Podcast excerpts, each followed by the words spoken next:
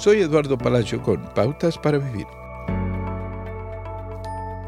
Cuando Hollywood produce una película hay mucho trabajo que hacer antes de que las cámaras empiecen a rodar. La iluminación debe configurarse, la acción de la escena se planifica y las cámaras deben alistarse para que las tomas sean perfectas. Las personas llamadas suplentes se utilizan en el set en lugar de las estrellas durante este trabajo de preparación. Las caras de las estrellas de cine aparecen para la acción. Un suplente es simplemente un sustituto del actor que hará el trabajo real. Los sacerdotes en el Antiguo Testamento eran algo así como estos suplentes.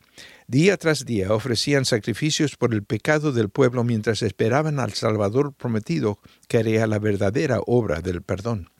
Él no proporcionaría un sustituto para el pecado, sino que satisfaría la deuda del pecado perfecta y completamente. Los sacrificios de los sacerdotes encubrieron el pecado, pero Jesús pagó esta deuda una vez para siempre y para todo el mundo.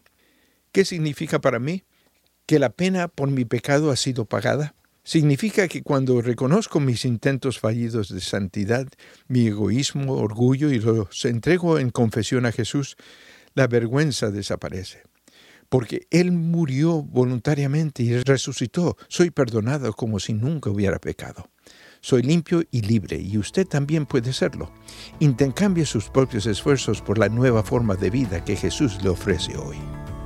Acaba de escuchar a Eduardo Palacio con Pautas para Vivir, un ministerio de Guidelines International. Permita que esta estación de radio sepa cómo el programa le ha ayudado. Acompáñenos en la próxima emisión de Pautas para Vivir. Gracias por su sintonía.